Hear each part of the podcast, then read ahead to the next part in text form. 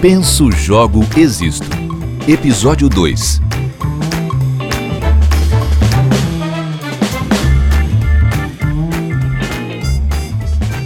Olá pessoal, bem-vindos ao podcast Penso, Jogo, Existo. Eu sou Israel Mendes e estou aqui de novo com Felipe Dalmolin, que é game designer, e Rodrigo Oliveira, que é professor pesquisador. Obrigado por estarem aqui de novo, galera, e vamos lá. Hoje a gente vai abrir esse episódio conversando sobre diversão.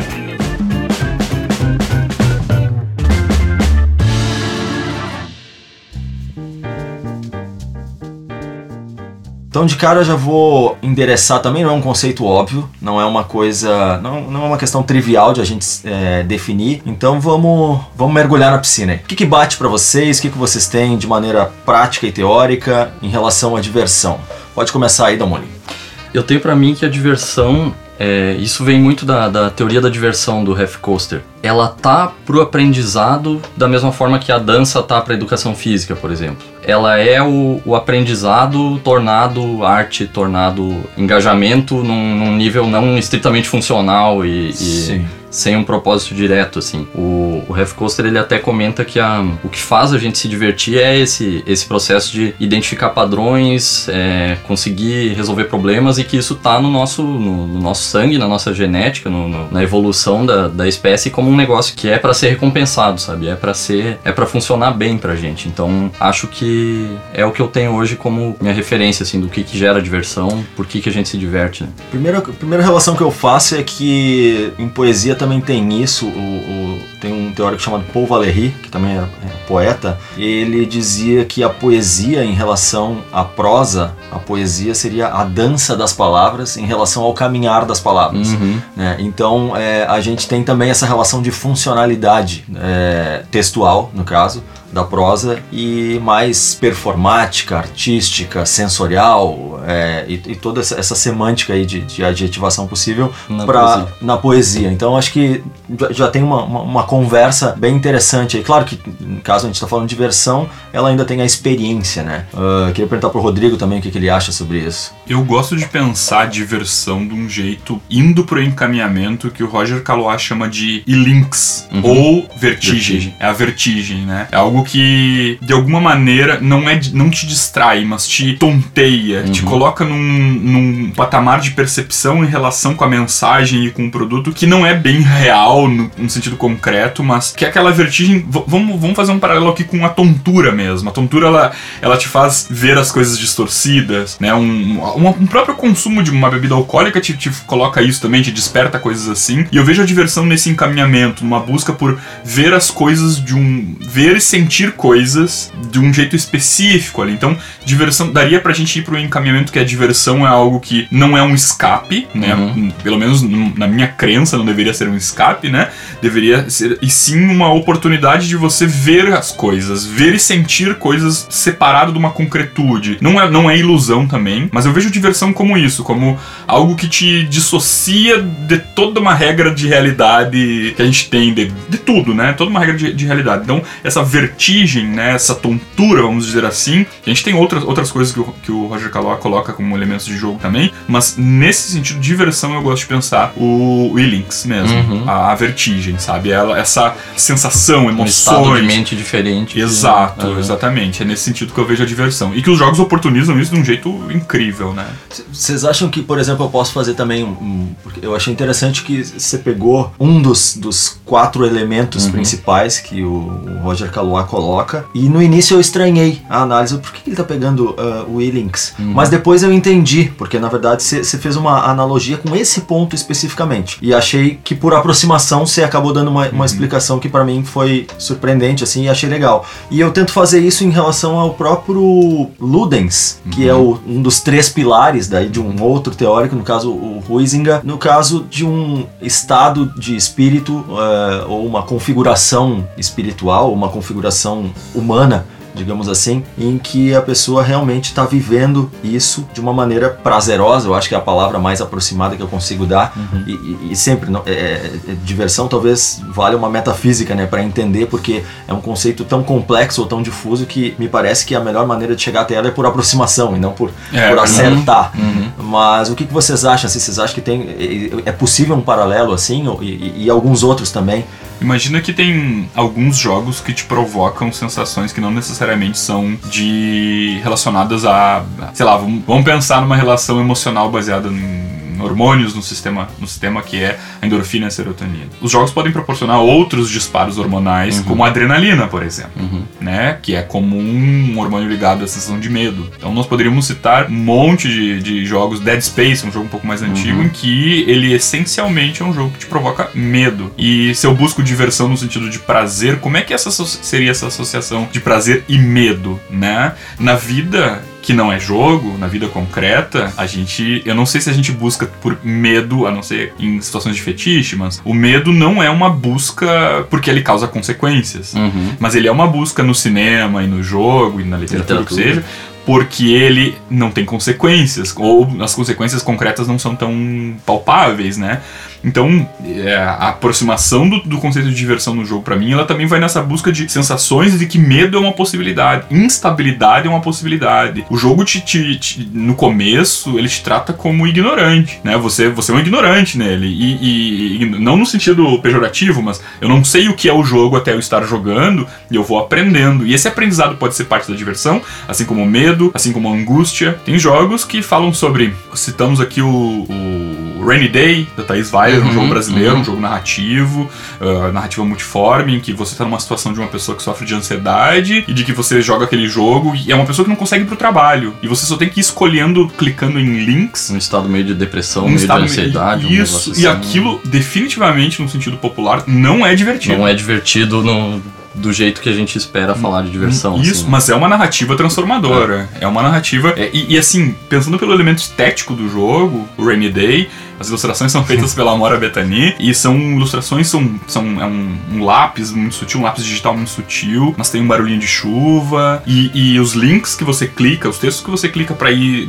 evoluindo no jogo, na história, eles têm um efeito de, de embaçado, eles estão, eles têm um blur, né? Eles, você tem que passar por cima, ou seja, ela tá te falando de tanta sutileza no jogo que, que sim são elementos que ela tá querendo provocar o sensoriamento com aquele jogo, que a gente poderia associar a diversão, mas eles não estão me causando prazer. Uhum. Não estão causando prazer. Eles estão tentando fazer o jogador sentir a angústia que alguém sente quando sofre de ansiedade. Então por que, que, gente, por que, que alguém buscaria isso? Por que alguém buscaria sofrer, né? E, e dá pra gente colocar isso no jogo de terror, o jogo de tiro. Por que alguém busca jogar um jogo de tiro em que a tua função é metralhar os outros? Existe uma relação ali de eu quero experimentar coisas que na vida que não é jogo uhum. eu não vou fazer, né? Sentir o poder de uma metralhadora destruindo um carro. Nessa linha do, do Rainy Day tem um que foi, eu acho que foi seminal para essa, pra essa linha assim de jogos em que a diversão não é o foco.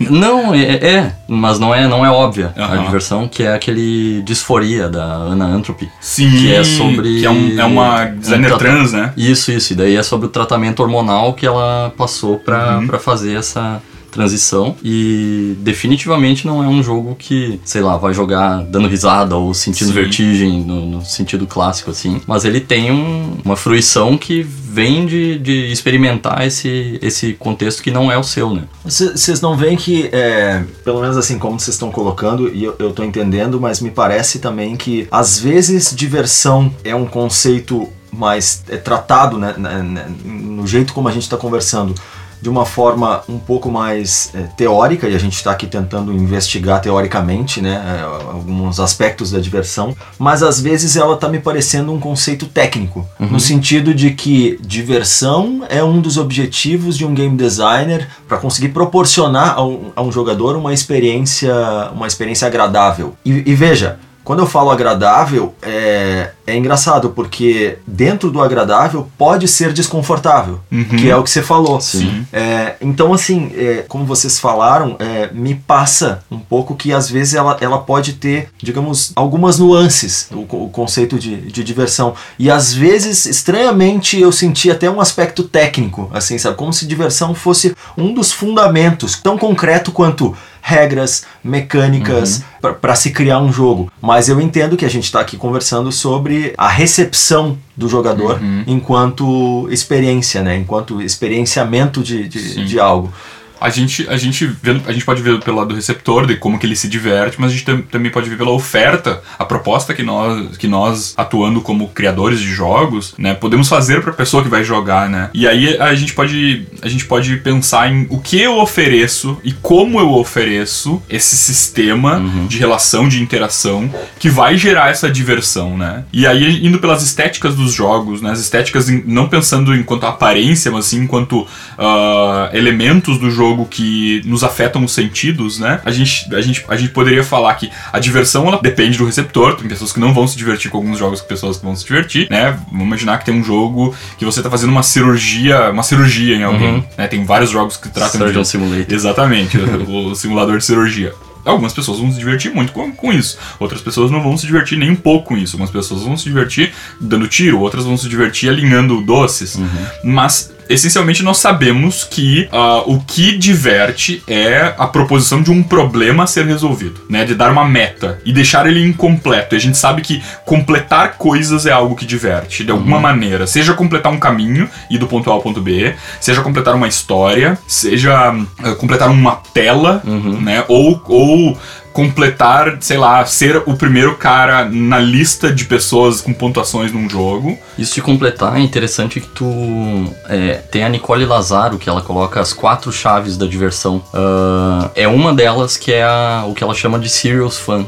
Que é a diversão organizacional, a diversão de completar álbum de figurinha, por exemplo. Ela contrasta isso com a hard fun, que é a diversão é, difícil, tem a diversão fácil, que é mais o brinquedo, e tem a diversão é, de pessoas, a people fun, que é sobre socializar e tal. Então essa parte de. A diversão séria é isso de, da, da nossa noia de preciso organizar, preciso fazer, ficar certo. Ou preciso ah, Concluir uma concluir coisa, algo, completar né? uma coisa. Concluir, a ah, concluir é muito difícil, né? É. Concluir coisas é muito difícil. A gente tem dificuldade de concluir um raciocínio, imagina concluir uma coleção de figurinhas ou concluir um caminho. E eu acho que o- o- a diversão no jogo tem um pouco desse aspecto, né? Tem, muito, tem muitos aspectos, mas um deles, é, um deles tem a ver com, com você entender que existe um problema a ser resolvido e você faz ações pra resolver esse problema. Salvar a princesa, eliminar os docinhos, é, combater uma guerra, salvar o mundo de, de aliens. Ou sei lá, se a gente for pra um jogo de mesa, é fazer com que o rei do oponente Uhum. caia, né? Então,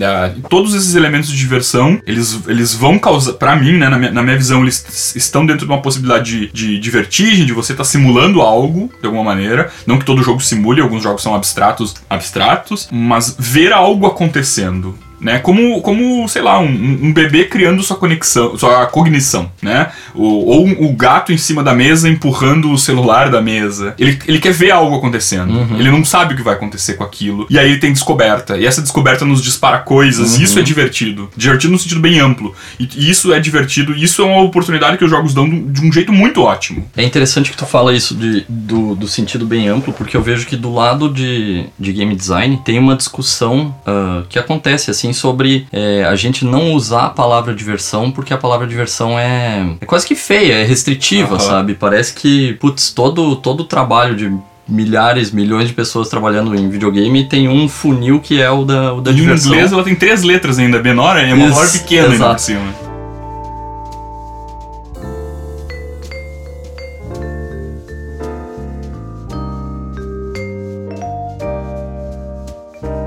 A gente falou em etimologia e coisa em outro episódio. É, diversão vem do latim divertere, que é voltar-se em outra direção. Que eu acho que tem tudo a ver com isso que a gente falou, do rainy day, do disforia também, que é a- o processo de eu colocar a cabeça em outro em outro, em outro ser, em outro, em outro protagonista, em outro lugar e, e ver essa outra, esse outro mundo que nem a gente já comentou também. Né? Se a gente pensar em oportunidade, cara, colocar a cabeça em outra coisa. Uh, recentemente está se tornando popular as tecnologias de realidade virtual, né? Uhum. A gente vai falar isso em outro momento, mas uh, se, se tu for pensar que quando você coloca um óculos de realidade virtual e você tem ali o celular ou ele conectado num computador, é a sensação que dá é que o teu corpo foi transportado para um outro lugar. E você vai experimentar coisas como estar dentro de uma cela no fundo do mar com tubarões em volta. Uhum. Para isso acontecer, efetivamente você vai precisar planejar uma viagem, gastar dinheiro, Uhum. ir até lá.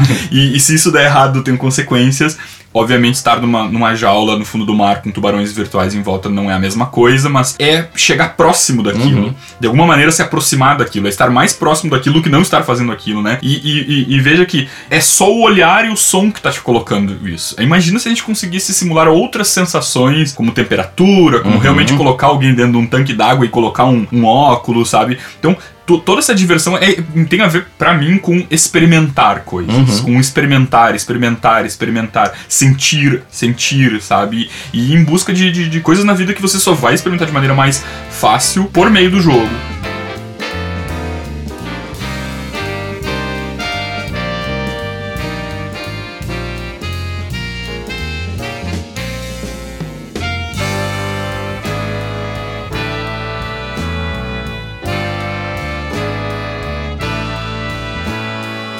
Então, é, eu quero chegar num ponto, mas quero dar um passo antes, é, já conectado nisso aí, vão- é, são dois passos. O primeiro passo seria, será que a gente está conversando sobre é, diversão? Me parece que também tem um aspecto de- do desconhecido na questão da diversão. Uhum. Porque eu fico pensando que quando a gente joga demais alguma coisa, é, salvo que a gente tenha uma narrativa interna que por si só ela se renove, e isso geralmente tem jogos sociais de competitividade ou de, ou de cooperação, cada partida é uma partida nova devido à dinâmica que ela, que ela, enfim, que ela se estabelece ali. Mas, por exemplo, jogos que são um pouco mais lineares e que são divertidos, mas tem um certo esgotamento ao longo do tempo Uhum, quando a uhum. gente masteriza, digamos assim. Então, é, me parece também que tem um, um aspecto do desconhecido, né? Da, da- da curiosidade, eu acho que até do ser humano em Uhum. entender e desvendar, né? E nesse sentido, eu acho que também tem um aspecto neurocientífico aí, pelo fato da, da- enfim, do, do- do cérebro se,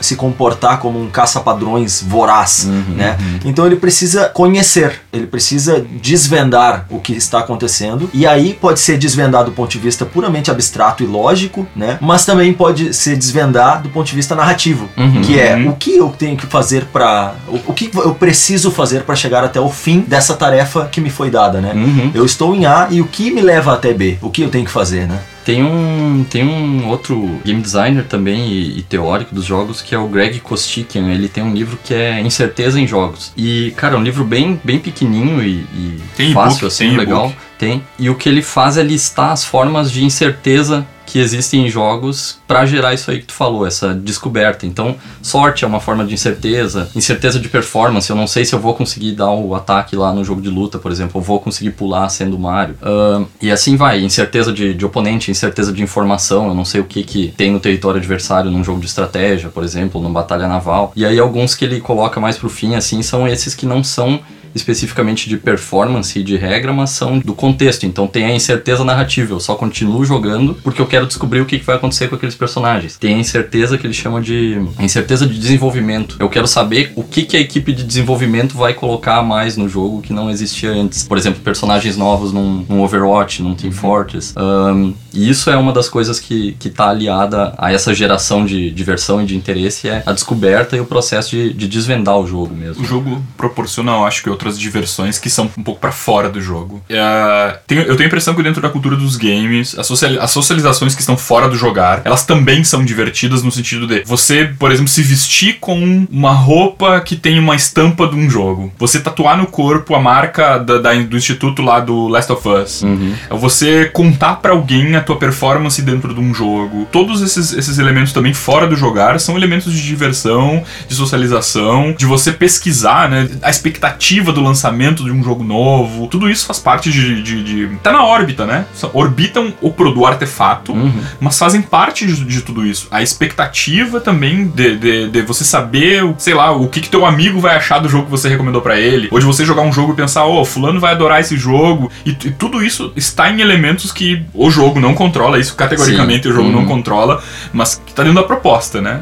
Mas aí eu acho que é mais numa. dado uma produção de sentido, digamos, bem sucedida, né? Uhum. Que o jogo alcança. Uhum. Tamanho é esse sucesso que ele acaba se desdobrando em, é, em, outras, em, outras, em outras coisas, em outras maneiras de. de, Outras de- plataformas. é, em outras plataformas, é, seja a pele um tipo de mídia, por Uhum, exemplo uhum. a partir da experiência vivida. Esse, é, quando você falou a questão de experienciar e você falou jogar, eu queria realmente assim, eu acho que é uma maneira de estabelecer isso, a gente colocar, a gente fala sempre do jogo e do jogador, que são, digamos assim, os nossos dois elementos, né? É, vamos deixar de lado um pouco o game designer ou o Uhum. criador do jogo, Deus, né, nesse sentido, é, porque ele faz parte, ele, ele não tá nessa dimensão de análise.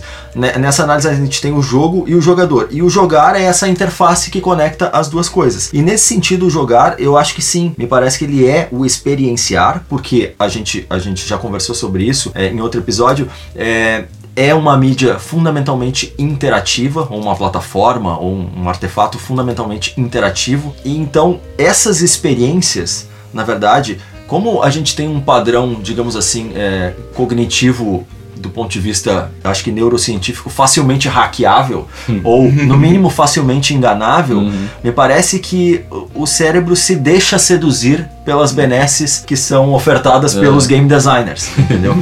e eles sabem disso previamente. Então, existe uma certa perversão aí, no sentido de que sim, é, existe uma sedução, uma sedução in- interativa a partir de uma proposta de jogo. É, claro que tem uma adequação de público. Eu tô falando quando o match é perfeito, né? É, existe uma adequação de, de público, de temática, de estilo de jogo, né? É, tem pessoas que gostam mais de jogos de esporte, outros Uhum. mais de RPG, jogos mais densos e tal.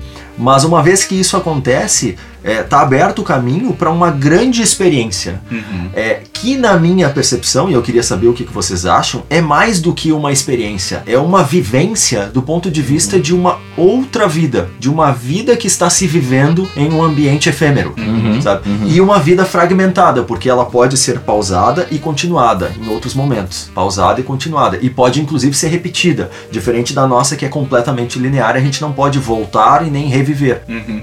Então, por esse aspecto de diversão e, e instabilidade, eu, eu vou mencionar aqui uma, experi uma experiência de jogo e que tem a ver com muito com esse voltar e, e experimentar coisas e, se- e sentir algo, né? Entender um conceito e sentir. E, vamos pensar a diversão enquanto também uma possibilidade de preencher lacunas do nossa, da nossa vivência, né? Tem um jogo chamado Braid, tranças em inglês, de um game designer chamado Jonathan Blow, que a segunda fase desse jogo se chama Salto de Fé. E ne- nessa fase, em algum momento, ele parece o Mario. Né, parece o jogo do Mario, que você tá vendo o personagem caminhando, você aperta um botão pra pular e tal. Em algum momento tem um buraco. Tem um buraco ali e você não tem pra onde ir. Voltar não adianta e você não consegue pular o suficiente pra chegar do outro lado do buraco. O nome da fase, mais uma vez, é salto de fé. Aquilo te provoca a possibilidade, é, é cogitável que você deva pular naquele buraco. E de fato, né, a gente acaba fazendo isso. Você pula no buraco e imediatamente você cai em cima de um, de um espinho. Uhum. Só que se você tivesse pulado e avançado um pouco mais, você tinha desviado daquele espinho. Então você acabou de aprender. Uhum. O jogo te foi construído de um jeito que te deu essa. Você cometeu um erro. Uhum. E aí o jogo te avisa. Aperta Y. Botão amarelo, que seja. Quando você aperta, o tempo volta e te coloca na posição que você estava antes. Ou seja, ele te deu uma oportunidade que a vida não te dá. Uhum. A vida não te dá a oportunidade de cometer um erro, Dá um salto Se errado. de se arrepender, de voltar atrás e fazer de novo sem cometer o erro. E aí, cara, na segunda vez que tu vai tentar, tu pula e tu avança um pouco mais. E tu cai de novo em cima de outro espinho. E ele faz tu voltar no tempo. E agora você tem que dar um pulo e desviar duas vezes. E você fez um movimento super complexo que você aprendeu muito rapidamente. E isso causa. Isso pode não causar nada em alguém. Pode ser só, tipo, é um jogo, certo? Mas pode também causar toda a associação de você estar jogando um jogo tipo Mario, que tem uma, um plano de fundo impressionista, Uhum. né? Que tem uma relação de, de aprendizado, de viagem no tempo, de arrependimento, numa fase chamada salto de fé, e de repente você aprende sobre o que significa arrependimento. Que num sentido filosófico quase, né? Uhum. Então, esse nível de diversão, eu sei que ele pode ser um pouco não, não facilmente acessível, dependendo da, da relação do sujeito com os jogos, mas ler sobre isso, ou o meu relato, não traduz a experiência de ter feito uhum. isso. Ele não traduz, ele não chega perto da experiência de você estar ali escutando aquela música com aquele plano de fundo, você é quem apertou o botão, você que escutou o barulho e sentiu o controle vibrar e teve que voltar atrás teve que fazer algo. Então, a comparação que eu faço é que a vida não te proporciona a possibilidade de se divertir de um jeito que o jogo te proporciona, porque, sei lá, vou imaginar que você foi jogar futebol, certo? Uhum. É um jogo, é um, é um esporte, eu vou jogar futebol, dependendo do que eu fizer. Primeiro que eu não vou conseguir fazer tudo, porque eu tenho limitações físicas, né? A gente não consegue correr o suficiente, a gente não consegue chutar o suficiente, mas dependendo do que eu fizer, o meu corpo estraga. E no jogo isso não vai acontecer. E no jogo eu consigo ser bom. Eu, eu tu falou antes, tu usou o termo masterizar, né? De, tipo, você uhum. se tornar um mestre em algo. Eu acho que o jogo de a distância entre o não mestre e o mestre é menor nos jogos. Com certeza, do que fora, né? E isso é, é muito divertido, cara. É muito divertido você pegar um jogo. E te, tem um jogo que eu, eu, já joguei com o Felipe, até chamado Hive. É um jogo de mesa uhum. que você tem peças hexagonais. É um jogo muito simples de, de se jogar, um jogo, mas ele é um jogo dificílimo de de você se tornar um mestre nele. Não é tão difícil quanto o xadrez, mas ele é, ele é muito satisfatório jogar e até perder o jogo. E é um jogo que com, é muito comum que as pessoas que jogam esse jogo ajudem o oponente a fazer é. a melhor jogada, porque não tem graça vencer aquele jogo com o oponente cometendo erros. Então, elementos de diversão, eles estão em todo momento do jogo, mas o jogo. Esse, esse, esse jogo de mesa também tem um outro elemento de diversão maravilhoso: é que a peça é feita de, de um material, eu acho que é de baquelite. Você pega ela, ela parece. Ela tem a textura de uma tecla de piano. Uhum. Sabe? Então, tem tanta é coisa gostoso. que te diverte no jogo. É, é, fala, Damoni, fala. Deixa eu fazer um parênteses sobre o Braid que tu falou. É muito legal que tu tenha comentado que o Braid te causou isso, porque para mim esse, esse, esse insight aí tá aperfeiçoado e 100% no próximo jogo do Jonathan Blow, que ele fez, eu acho que lançou em 2015, que é o The Witness. É, verdade. Para mim o The Witness ele é o exemplo maior disso que eu acredito assim do o jogo como como linguagem, como uma coisa que, independente dele ter um, um tratamento visual Mas incrível sim. e. Não, no, qualquer outro jogo, assim, é. Isso, isso. Por exemplo, é, pega e joga um, um, Shadow of Colossus, uma coisa do tipo, ele tá com todas as artes ao máximo naquele jogo. O The Witness ele é mais condensado, assim, e ele é sobre o sistema, que é um sistema que, sem nenhuma palavra, sem te contar a história, ele tá contando uma história é, sobre aprendizado. Ele te faz aprender sobre o processo de aprender. Então, a, a forma como The Witness funciona é: ele tem quebra-cabeças espalhados por uma ilha e você é uma pessoa presa, solta naquela ilha lá, sem, sem saber qual é o propósito, qual é o objetivo final. Não tem uma princesa para resgatar, não tem um dragão para bater. Só que existem esses, esses é, quebra-cabeças que o primeiro que você olha assim, você pensa, tá,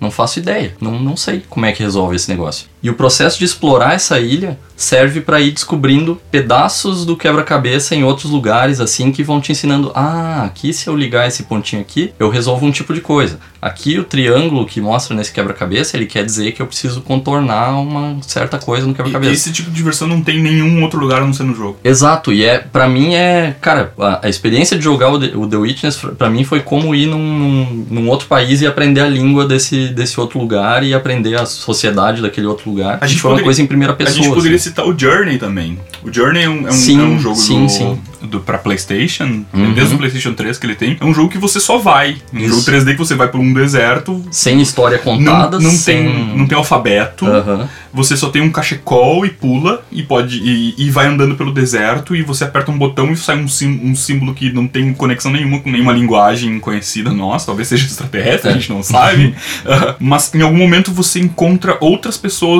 jogando e não são personagens, são outra, é uma outra pessoa em outro lugar uma jogando. Uma pessoa que tá jogando ao mesmo tempo ao mesmo que você. Tempo, e tu é. não consegue se comunicar com ela e você tem que criar uma forma de se comunicar. E, e criar dentro do jogo é divertido demais. É, é. Você tem uma oportunidade muito grande de, de alguma maneira, criar tipo, sei lá, vou dar dois pulos pra fazer um sim, eu vou apertar aqui pra dizer que é Uhum. pisada, e vou tentar induzir o cara a ir pra lá, pro, pro lado esquerdo, lado direito, vou pedir ajuda. Como? Como Uhum. se eu não consigo E comunicar? até o fim do jogo é um, é um grande amigo que você fez lá sem, sem as tuas ferramentas tradicionais de, de fazer um E a, amigo. e a experiência integral do jogo dura duas horas, É, cara. uhum. Duas, duas horas. É tipo, é como tu. é, duas horas é um filme. É. Você vai no cinema, você assiste um. Só que no filme, mais uma vez, não é depreciar o, o filme, né? Mas é, no filme você sentou, você assistiu, você se emocionou. Em alguns momentos você foi pra cima da cadeira, em outros momentos você colou as costas no- no- Uhum. na cadeira. Mas no jogo você não parou. Você não ficou parado. Claro que alguns jogos têm ali os- as- umas vinhetas, uns curtas-metragens dentro, sim. né? Mas o elemento divertido do jogo é, pra mim, está ligado ao que o Israel falou antes, do, que é o, exatamente o jogar. É verbo. Uhum, Diversão em jogo, pra mim, é verbo. O Journey, um parêntese rapidinho, a gente falou de adrenalina, dopamina, serotonina mais cedo. Ah, o Journey eu acho que ele pega numa outra que tá se falando muito agora, que é a ocitocina, que é um, um hormônio sobre cuidar Aham. e se importar com, com as Uhum. pessoas. É o hormônio da, da, da, da do gravidez, filho tocando né? na, na Isso, mãe, isso, né? isso, exato. Então esses jogos tipo The Sims, o Harvest Moon, que é de cuidar de fazendinha, Uhum, o Stardew sim. Valley, e o próprio Journey, eu acho que ele pega nisso. Não é um jogo de, de sentir medo, não é um jogo de se Não. sentir apavorado, é um jogo de eu me importo com isso que tá aqui do meu lado, essa É, é pessoa. contemplativo, né? É. uhum. Então, é, vendo vocês falar, assim, eu, eu, eu fico pensando também, me parece realmente que existe essa diversão em sentido amplo e existem diversões recortadas, né? E elas estão bem desenhadas de acordo com uma série de fatores que foram ah, previamente analisados. Por exemplo, é, o público, o gênero, é, eu já, já mencionei essas coisas. Mas quando eu mencionei que me parecia que às vezes vocês estavam falando como diversão como um, um- aspecto técnico, é, parece que isso se confirma pra mim, porque ela é um dos tipos de diversão que tão- que estão sendo colocados. Então é, é, é como se fosse o, acorde de uma música. assim, Uhum. Diferentes acordes vão proporcionar diferentes sensações. Então, é, a experiência de jogo ela está relacionada ao que é proposto pelo game designer, pelo criador daquele jogo, e ela se completa na experiência do jogador através do jogar. E o jogo é o ambiente que abraça ela a partir da- do aceite inicial, né, da premissa lúdica. E a diversão me parece que é a cola disso tudo, né?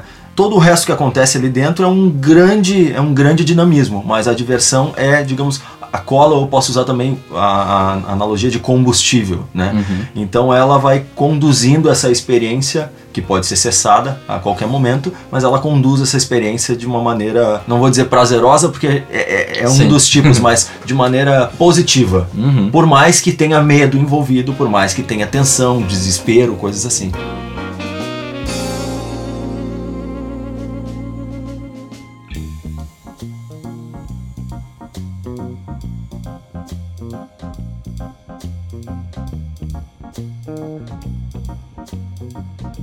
Vamos tentar pensar um pouco pra que, que serve se divertir? Pra que, que serve jogar, né? Se a gente tá associando o jogar com diversão, pra que, que serve isso? Pra qual é a utilidade disso, né? O, o Walter Benjamin é um filósofo que ele diz que a arte, de maneira muito resumida, deveria ser um direito. Uhum. E que todo ser humano deveria ter o direito de contemplar a vida de um jeito desconectado da obrigação do trabalho e da sobrevivência. E o jogo proporciona, eu acho que o jogo proporciona o exercício desse direito. Logo, pra mim, a, a serventia, a função da diversão, do jogar e do jogo, é está ligado à, à existência do ser humano enquanto um não animal, enquanto um não, enquanto não ser uma formiga que só tem que carregar as Uhum. folhas lá pra rainha, pra reprodução, enquanto não uma planta que só segue a a luz do sol, etc. É humano além do fisiológico e do produtivo. Né? Exatamente. O, diver- o se divertir confere a qualidade do ser humano de ser humano, né? E, o- e eu acho que o jogo proporciona esse momento íntimo, esse momento que às vezes você tá sozinho, você tá conectado com uma mensagem que não é exatamente tá ligada a tudo que você não tem como escapar, ou seja, é voluntário, e aquilo permite que você sinta sensações que na vida as consequências são outras. Acho que até isso a gente já bateu bastante. Mas pra mim a serventia da diversão, ela é o exercício do direito de ser humano. Uhum, é um direito, uhum. deveria ser pensado como um direito humano, como a gente já tem, a gente já sabe que o direito humano é de viver com qualidade, né, de, de ir e vir, etc. O jogar, penso que o jogar enquanto diversão deveria ser esse momento de, de direito mesmo, sabe? É, é o que nos dá qualidade, o que nos confere uma desconexão temporária do que é obrigado e de poder contemplar e de poder sentir coisas Reflexão. de refletir. Claro que nem, não, não vamos ser demagógicos aqui em dizer que todo jogo proporciona isso, né? Sim. e, de que, e de que toda oportunidade de jogar é benéfica e, e não é nesse sentido. Mas o verbo jogar e associar ele à diversão me parece me estar atribuído a uma necessidade, não e não um, não apenas um luxo. Claro que pode ser visto como um luxo, né? Quem pode parar do seu dia para jogar e tudo mais. Mas, mas vamos pensar no que, no, no que, que essa- essa- esse rito do jogar ele, ele confere, né? Existe um pensamento, por exemplo, tem uma charge até um pouco famosa que mostra as pessoas no metrô e tem um, um cara que tá muito assustado porque em volta dele tem um monte de gente mexendo no celular. E, e eu vejo isso como uma crítica muito rasa ao, ao, ao aparato Sim. né? Aquelas,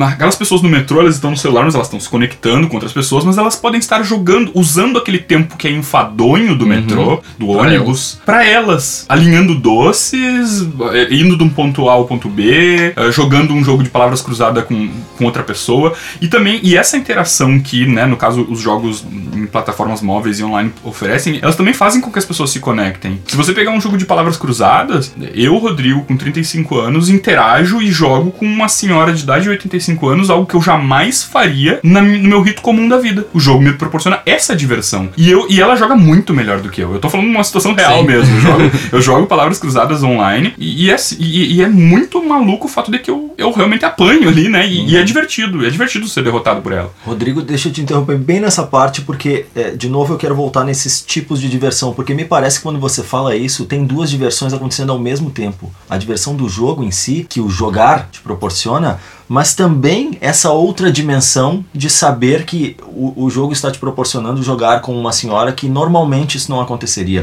ou por, por default, né, por padrão isso não aconteceria. Então é aí que eu vejo essas manifestações diferentes daquilo que eu estou chamando de uma certa configuração de espírito, um estado de espírito, ou um, um, um- um statement. Bem na, naquele momento eu me sinto dessa forma, e depois, inclusive, ele pode até mudar uma nota ou outra, sabe? Isso é- vai, vai mutando a partir de como evolui, porque a gente também não está falando de algo estático, né? Sempre é em tempo 1, em tempo 2, em tempo 10, em tempo 100, em tempo 1000. Né? Então isso vai mudando. A gente tinha comentado uma vez, em alguma das, das nossas conversas, assim, sobre a, a expressão perder tempo com jogos, né? Que, que a gente tem essa ideia de que o, o sujeito tá lá fechado no quarto ou qualquer coisa assim, e ele tá, tá perdendo tempo, passou o dia inteiro jogando. Pode ser, pode E, ser. Com certeza, pode ser. Mas aí a gente tem esse tipo de exemplo que, às vezes, a pessoa jogando com outra pessoa não é tempo que ela tá perdendo, é tempo que ela tá ganhando de socialização ou desse, desse momento de contemplação, reflexão. É, conta pra gente, Rodrigo, aquela história da, do pai que foi falar contigo na, na faculdade.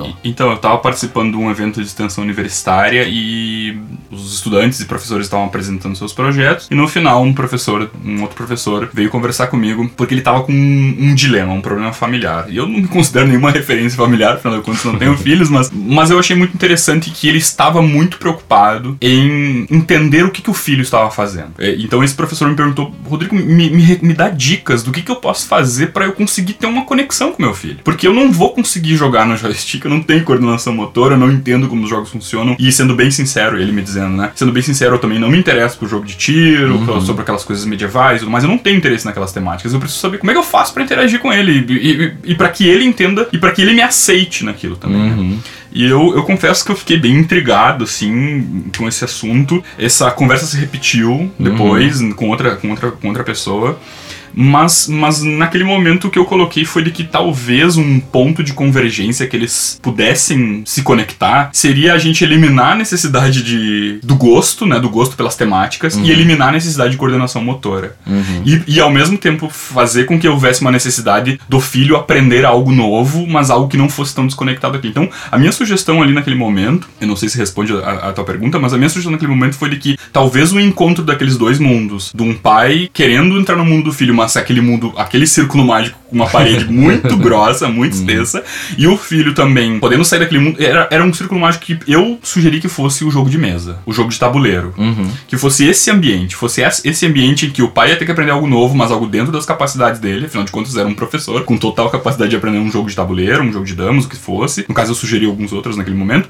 E do filho sair um pouco daquele ambiente que é seguro pra ele. É muito seguro pro jovem estar na frente do computador porque ele é bom naquilo, ele se destaca. Tipo, em outros momentos da vida ele não se destaca, né? É muito difícil se destacar sendo melhor de estudar e tudo mais. E aí na mesa os dois, a minha proposta era que na mesa os dois aprenderiam algo juntos e que os dois teriam um momento de socialização juntos e que talvez eles pudessem pensar ali que aprender aquele jogo junto, interagir junto, poderia ser algo muito divertido de um pai e de um filho, né?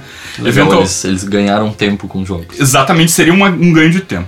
Eventualmente, encontrei de novo esse professor, ele me pediu mais umas dicas de, de quais os jogos de mesa. Eu falei, né, e depois eu acabei vendo em rede social lá umas fotinhas dele num, num local de jogos, né, que tem lá em Chapecó. Então, é, me parece que essa diversão, é, o jogo proporciona essa mediação também de, de alguém de um universo conectar com outro universo, e isso pode ser ou não muito divertido, mas eu, eu considero como algo, um elemento muito divertido, sim.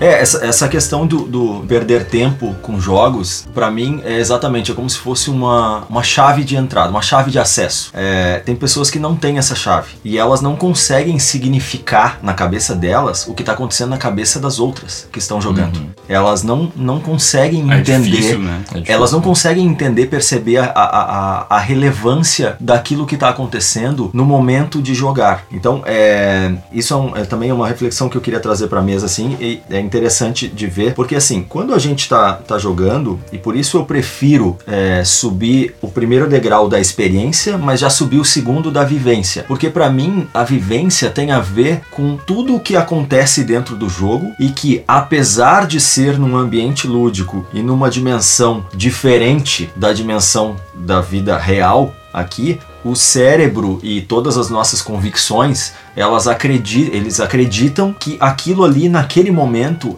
é de fato o que está acontecendo. E não que não seja, mas vocês me entendem quando eu tô querendo. É, claro, eu tô num, num- num outro referencial, olhando as duas coisas ao mesmo tempo. Mas no ponto de vista de quem está jogando, e no, principalmente no ponto de vista da crença individual de quem está jogando aquilo ali, nada mais importa. Nada mais importa ao seu redor. Já o ponto de vista da cabeça de quem não está dentro, contido no verbo jogar, aquilo ali pode ser mal visto e por isso pode ser visto como perda de tempo. É.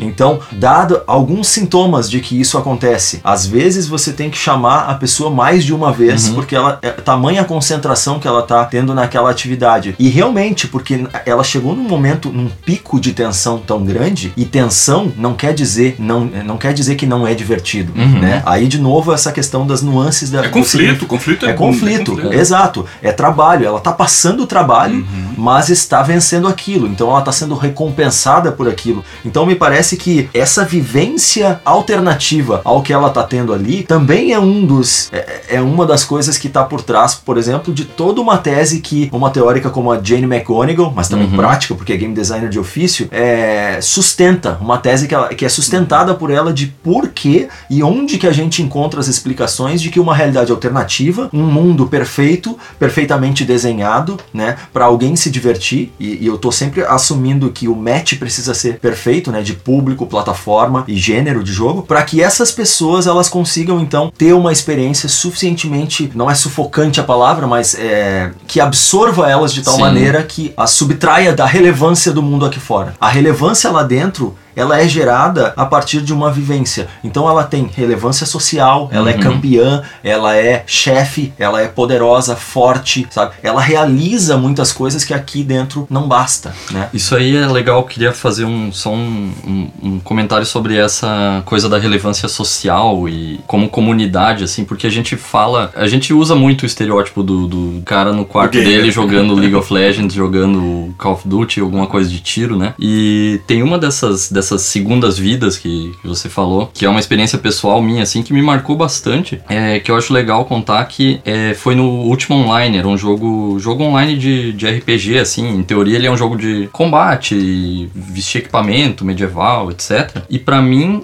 eu passei, eu acho que um meio ano lá na época da- do ensino médio, é, sendo um anão alfaiate nessa, nesse, nesse mundo de ficção aí, de um jeito que qualquer pessoa, qualquer é, outro jogador que estivesse andando naquele mundo e conflitando, etc., tava vestindo uma roupa que eu fiz, porque eu era o grande herói da comunidade em se tratando de vestir as pessoas, sabe? E foi pra mim uma, uma experiência muito de, é, de vitória, de importância na comunidade, de, de entender que eu, que, eu, que eu devia socializar, etc. etc. Dentro desse contexto de uma segunda vida em que eu sou o alfaiate, não o herói matador, não o caçador de monstro, mas o cara que todo dia planta o algodãozinho, colhe, faz o tecido, tinge do, do, da cor que a pessoa quer e tal. Foi uma das grandes segundas vidas, assim, que eu... E isso, isso parece uma aplicação prática daquilo que psicologicamente a gente entende como sendo uma característica humana, que é o benefício de, de ser, de fazer parte, a, a vontade de fazer parte de algo maior. É, então você, você tem uma, uma jornada sua, uma jornada própria acontecendo dentro de uma vivência que, a partir do aceite da premissa lúdica, ela ganha significação a partir de uma voracidade por conhecer o desconhecido, uhum. por todas as,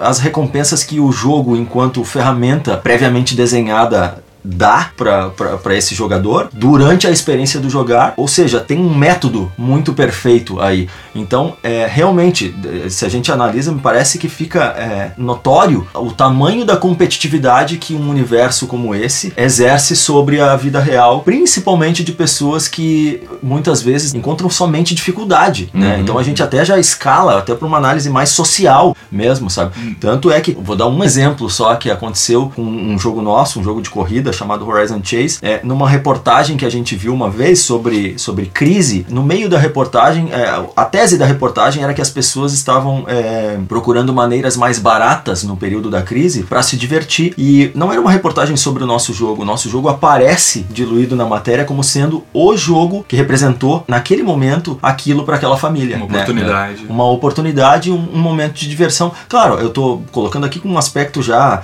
super concreto que é o poder aquisitivo que caiu e as pessoas que estavam é, a crise toda tudo. Mas é, é, o que eu estou tentando aqui trazer é a produção de sentido que o jogo faz e todos e todos os derivados desse sentido né? Sentido social sentido é, intelectual uhum. né? O, a, a autoestima tudo tudo pode melhorar né?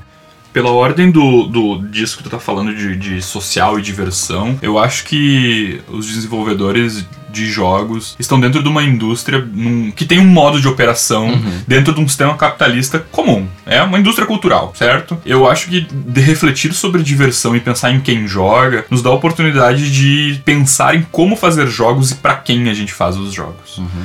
Me parece que se a gente não aprender sobre o que diverte, como diverte, pelo viés do jogador, nós vamos continuar divertindo apenas um tipo de pessoa. Uhum. Me parece que a gente vai continuar divertindo apenas o gamer.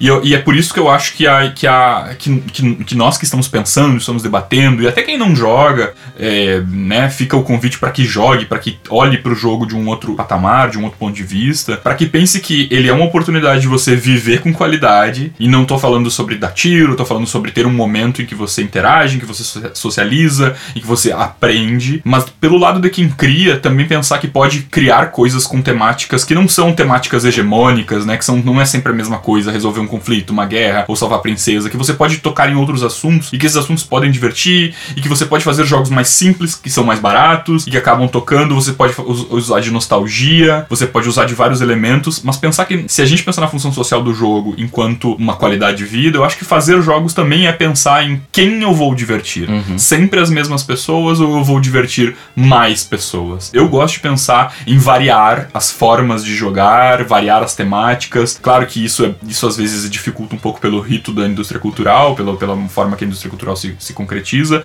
Mas eu acho que conhecendo, entendendo como a diversão funciona, entendendo do, do ser humano, olhando para o jogador, olhando para as pessoas, a gente consegue, como o game designer, que o Israel coloca aqui como uma divindade, eu acho isso muito, muito engraçado porque é um pensamento é, bem complexo e por esse caminho, mas eu acho, eu acho muito válido. Ele também é um, como essa, esse, esse indivíduo ou esse conjunto de indivíduos que podem oferecer essas diversões, pensar que uh, existem umas pessoas que, se a gente não expandir o nosso horizonte enquanto entender o que diverte, a gente vai divertir sempre o mesmo tipo de pessoa. E, e eu acho que a gente precisa pensar que outras pessoas têm esse direito de se divertir, agora como é o desafio, né? Acho até que jogo de tabuleiro já resolveu isso melhor do que o, do que o jogo digital. Eu acho né? também. A gente até comentou comentou no primeiro episódio que existe jogo sobre, sobre, sobre quase qualquer tudo. coisa. É. é. eu acho que no, no tabuleiro até existe sobre qualquer coisa. Uhum. No digital a gente ainda tá bastante naquele uhum. círculozinho de. É, é, tu, tu, é. tu, que fala que você não acredita que chegamos no ponto máximo do, do desporto digital, de né? Jeito nenhum. Eu acredito que a gente chegou no ponto máximo da adolescência do, do videogame.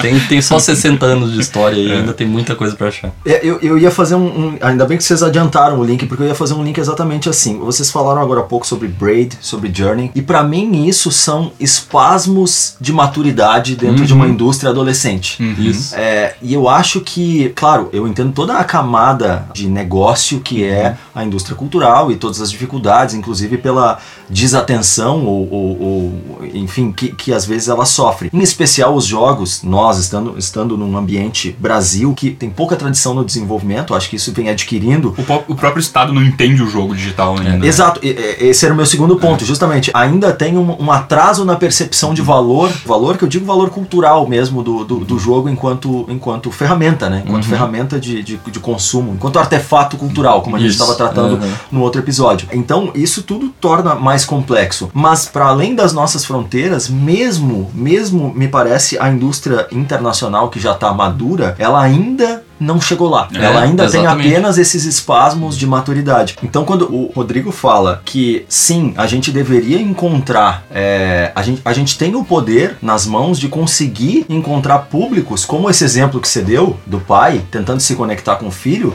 Tem mais pessoas que poderiam se conectar através do jogo enquanto ferramenta de socialização. Isso para mim também é o passo necessário. Eu não sei se é o próximo ou, ou está daqui a 10, 20 passos, mas é um passo necessário para que a gente consiga consolidar. A gente não conseguiu nem é, estabelecer ainda uma percepção mais madura dos jogos na, na, na- na indústria. E óbvio, né?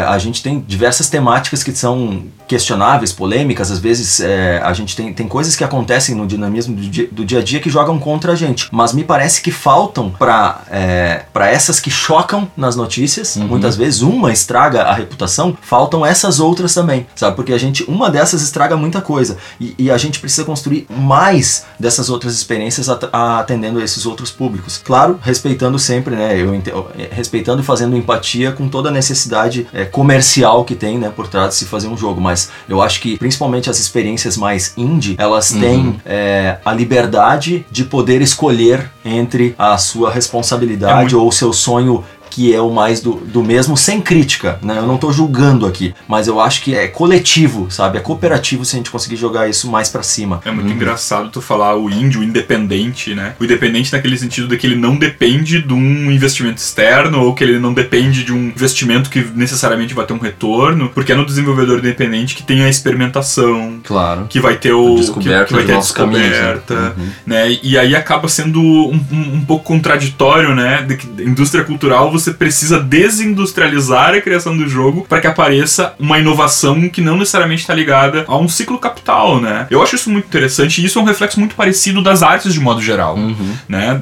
E, e é mais um motivo pelo qual eu enquadro, eu, Rodrigo, né? Não sei vocês, mas eu enquadro o jogo como um artefato cultural de ordem artística mesmo, até no ritual de produzir, sabe? A- nas artes, no- nas artes audiovisuais, a gente tem também uma indústria cultural popular, nas artes plásticas a gente vai ter lá um nicho, todo um consumo de Romero Brito, assim como no game a gente vai ter todo um nicho de consumo de GTA. Claro, e eu tava pensando até nisso, que no primeiro episódio a gente comentou sobre o jogo como um retrato da sociedade atual, uma coisa assim, um GTA, um Watch Dogs está te mostrando como é que era o mundo em 2015, em 2018. E uma coisa que me, me incomoda bastante como game designer, e é uma, uma- existe uma pressão interna para achar caminhos nesse viés independente aí, é o quanto a gente não consegue contar histórias dessa forma sobre coisas outras que não o, o assassino que vai resolver algum problema, o gangster que tá lá na cidade Bruxo. e tal, é o bruxo que, que precisa matar os monstros. Então, é, acho que existe um, um, um caminho nessa conversão de adolescência para idade adulta do videogame que é achar formas de contar essas outras histórias. Como é que a gente faz um GTA que não seja sobre o gangster, seja sobre o fotógrafo? Como é que a gente faz o Cidade de Deus do Hot Dogs, assim, uma coisa que conte uma história que seja mais humana, mais, mais relacionável com, com uma vida como a nossa, que nem eu comentei do alfaiate também, é uma coisa mais, mais pé no chão e, e eu tenho essa, essa coisa, assim, eu acho que a indústria tem caminhos para achar sobre como é que se conta essas Isso, histórias. isso conflitou um pouco com a questão da realidade em jogo, que a Jenny McGonigal fala que ela diz que no jogo te oportuniza experimentar coisas que a realidade não oportuniza. Claro, mas mais coisas. Mas mais coisas, Exato, né? pra Não- mais públicos não, também. eu- só que assim, quando o jogo ele tá muito longe da realidade, eu acho que é um probleminha também, né? Eu acho que dá pra trazer ele pra mais perto e manter a fantasia e a experimentação ali. Meu ponto não é nem trazer mais pra pé no chão, é contar histórias histórias diferentes, outras, Ah, outras formas de. Como é que eu, como é que eu conto uma, uma história de Uhum. ficção científica no videogame que não seja do agente secreto? Mas nós temos hoje alguns bons exemplos. Tem o Life is Strange, Claro, um jogo de claro. aventura de viagem no tempo, a história Exato. de uma menina com conflito de relacionamento homossexual e bullying. Sim, Não, tem né, o Gone então- Home, tem o, é. Uhum. o Vanishing of Ethan Carter, contam, contam histórias parecidas, assim, o What Remains of Edith Mas Finch, esses, é- mas esses jogos são nichos, eles não são, são os nichos, massivos. exato. né? A minha dúvida é como que se cria uma coisa tão grande quanto, tão massificada e popular quanto Uhum. É. um GTA ou um Watch Dogs, contando histórias pra mais gente que não o gamer tradicional que a gente conhece. É, pra mim esse é o ponto-chave. Esse é o ponto. Porque as experiências é, nichadas, elas acontecem. Elas acontecem e são bem-sucedidas dentro do tamanho que elas se propõem a alcançar. Mas a questão é como tornar uma experiência memorável, massiva. E, e só queria fazer um parênteses que a gente não tá aqui, é, eu e acredito, obviamente vocês também não, a gente não tá julgando Não, nada. não, não, de jeito A nenhum. gente só tá refletindo sobre um caminho que outras manifestações artísticas e culturais Uhum. já traçaram, né? E com isso contribuíram de maneira fundamental para a evolução do ser humano. No final Uhum. das contas, tudo desemboca no ser humano, né? E a gente, como uma mídia, é, uma- um artefato tão poderoso, porque tem a participação, né? Para pegar esse conceito de participação como sendo, digamos assim, o, o vetor dinâmico de consumo, né? Do, do jogo, é isso para mim é, é o mais poderoso. Essa é a grande, o grande poder, assim, né? O poder de salvar o mundo, digamos assim, né? De maneira mais utópica falando. Eu queria dar um exemplo, é, eu queria dar um exemplo bem extremo, assim, a gente já tá se encaminhando pro, pro final desse episódio, e eu queria dar um exemplo bem extremo que eu fiz uso em um momento da minha vida e que eu acho que entrega um pouco de tudo que a gente falou sobre diversão, supressão da realidade ao redor, né? Imersão no, no jogo, que foi num momento em que eu perdi minha mãe. Eu perdi minha mãe, ela faleceu em- no Réveillon de 2003 para 2004, e eu, filho único, né? A, vida, a minha vida foi completamente desconstruída, assim. Tinha 25 anos, de repente, a cabeça um pouco mais, no- mais nova até, mais jovem, mais alienado ainda, me vi com gigantes interrogações na minha frente do que fazer dali, dali em diante. Mas principalmente a questão do luto em si, que era algo que eu não, não sabia, não previa que existia, não sabia pelo que, que eu ia ter que passar. Então foi, foi muito louco, porque naquele momento, por exemplo, eu estava trabalhando num, num, num lugar e quando a minha mãe faleceu, eles me, me disseram que eu poderia tirar férias. Eu não sabia o que, que ia acontecer a partir daquele momento, né? Mas a única coisa que eu sentia é que eu não queria tirar férias. Eu precisava fazer o tempo passar mais rápido, na minha cabeça pelo menos, né? Mata o tempo pra ele não te matar. Então eu acabei fazendo o contrário. Eu pedi mais trabalho, eu ficava mais tempo é, no lugar que eu trabalhava, trabalhando at- até tarde, tudo para chegar em casa cansado e simplesmente capotar de cansaço e acordar no outro dia já emendando uma coisa na outra. Isso foi acontecendo, mas daí na minha cabeça sempre tinha, eu comecei a sofrer uma dificuldade muito grande de enfrentar os finais de semana, porque eu não conseguia me divertir do ponto de vista simplesmente de, de passatempo, né, com os meus amigos e com, enfim, com todo mundo que eu conhecia, mas eu não conseguia acelerar o tempo também. Então o que, que eu fiz na época, né? Eu tinha, eu ficava no meu quarto só e eu jogava. Na época era Winning Eleven, eu sempre gostei de jogos de futebol e eu jogava e eu comecei a me dar conta de que aquele jogo acelerava o tempo na minha cabeça, dentro a minha a minha impressão psicológica do tempo modificava quando eu jogava aquele jogo. Então só mais tarde eu fui racionalizar tudo e teorizei, que é o que eu vou ler pra vocês aqui pra- e pra quem tá nos ouvindo agora, porque tem uma moral da história né, no, no final desse, desse raciocínio. Eu coloquei assim, ó, é, depois eu, eu- eu contando tudo o que aconteceu, o resumo disso ficou assim, ó, eu precisava vencer o final de semana, os finais de semana, né? Então eu fiz o seguinte raciocínio: um final de semana tem dois dias, são 48 horas. Isso representa, né, 48 horas. Eu durmo em média 8 horas e nos finais de semana eu durmo em média 10 horas. Então se a gente multiplica por dois, né, porque são dois dias, a gente tem então 20 horas de sono. Se a gente subtrai das 48 totais, né, as 48 horas totais dos, dos dois dias de final de semana, então a gente tem finalmente um final de semana com 28 horas ativas, né? Então eu estabeleci isso como o meu grande inimigo, oponente, o meu grande desafio naquele momento de ser enfrentado, né? De toda uma semana eu precisava enfrentar essas 28 horas ativas. Então quando eu jogava aquele jogo, uma partida durava mais ou menos 15 minutos. Eram 10 de jogo de fato e 5 de metajogo, que é como na indústria a gente chama arrumação do time, né? Então eu tô preparando o time. Aquilo ali é o metagame, né? O jogo é o, jo é o, é o jogo em si. Uh, aí uma figura de linguagem aqui, né? Porque uma hora realmente representava uma eternidade naquele momento de luto uhum. para mim, né? Mas quatro partidas daquele jogo, né? 4 vezes 15 minutos, se passava na minha cabeça como se fosse apenas alguns segundos, uhum. né? Então, é, para efeito de raciocínio, a gente assume que esses alguns segundos se parecessem, vamos lá, dizer que com 10 segundos. Então, uma hora tinha 10 segundos. Uma hora representava, naquele jogo, né, quatro partidas, 10 segundos. Ou seja, se eram 28 horas ativas que eu tinha que vencer, que era o meu desafio, para cada hora real, 10 segundos aparentes, né, na, na minha percepção psicológica daquilo, né, o quanto o jogo me absorvia. 28 vezes 10, 280 segundos, convertendo 4.6 minutos, arredondando. O tempo aparente de um final de semana, claro que eu estou fazendo um arredondamento muito extremo aqui, né, para efeito de, de, de, raciocínio, mas o tempo aparente de um final de semana, que para mim era o meu maior desafio, 5 minutos. 5 uhum. minutos de sofrimento. 5 minutos. Uhum. É. Não, 5 minutos que ele parecia para mim, né? É que o tempo tava sendo sofrido para ti, né? Não, claro, eu, eu, eu precisava evitar... Evitar o tempo. Eu, né? eu precisava evitar a percepção real do tempo, é. né? Então eu me joguei nisso. Eu não sabia Você que precisava, eu... mais uma vez, matar o tempo pra ele não te matar. É. Exato. Exatamente. Exato. Então eu me joguei nisso e acabei, né? Acabei resolvendo de uma forma não usual. Claro que isso durou durante ali mais ou menos o, o período mais forte daquele luto, né? Três, de três a seis meses. Eu fazia isso nos finais de semana, né? Outras consequências, né? Aconteceram a partir disso, mas eu só queria exemplificar e encerrar esse episódio aqui, já agradecendo vocês de novo, tamo junto aí nos próximos, é, como o, o, poder dos jogos, o poder dos jogos, né? Eu fiz um uso é, completamente atípico para sem entender o que estava acontecendo. Uhum mas possível de ser feito, né? Um uso que foi que foi benéfico para mim naquele momento para enfrentar tamanho desafio. Enfim, a gente falou sobre diversão, sobre vivências e acho que ficou bem contemplado aqui pelo menos alguns caminhos assim que a gente pode seguir refletindo nos próximos episódios aí, mas pro momento eu acho que eu tô bem satisfeito. Então queria agradecer vocês. Obrigado. Legal, valeu. Valeu. Esse foi mais um episódio do Penso Jogo Existo. Se vocês quiserem ouvir os outros episódios, acessem lá no americapodcast.com.br. Até a próxima. Valeu.